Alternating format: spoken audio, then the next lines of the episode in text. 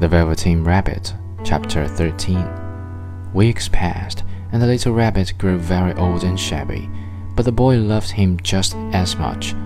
He loved him so hard that he loved all his whiskers off, and the pink lining to his ears turned grey, and his brown spots faded. He even began to lose his shape, and he scarcely looked like a rabbit anymore, except to the boy. To him, he was always beautiful, and that was all that the little rabbit cared about. He didn't mind how he looked to other people because the nursery magic had made him real. And when you are real, shabbiness doesn't matter. And then one day, the boy was ill.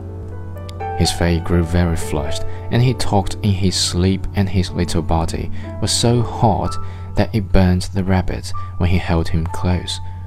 Strange people came and went in the nursery, and a light burned all night and through it all the little velveteen rabbit lay there, hidden from sight under the bedclothes, and he never stirred, for he was afraid that if they found him, someone might take him away, and he knew that the boy needed him.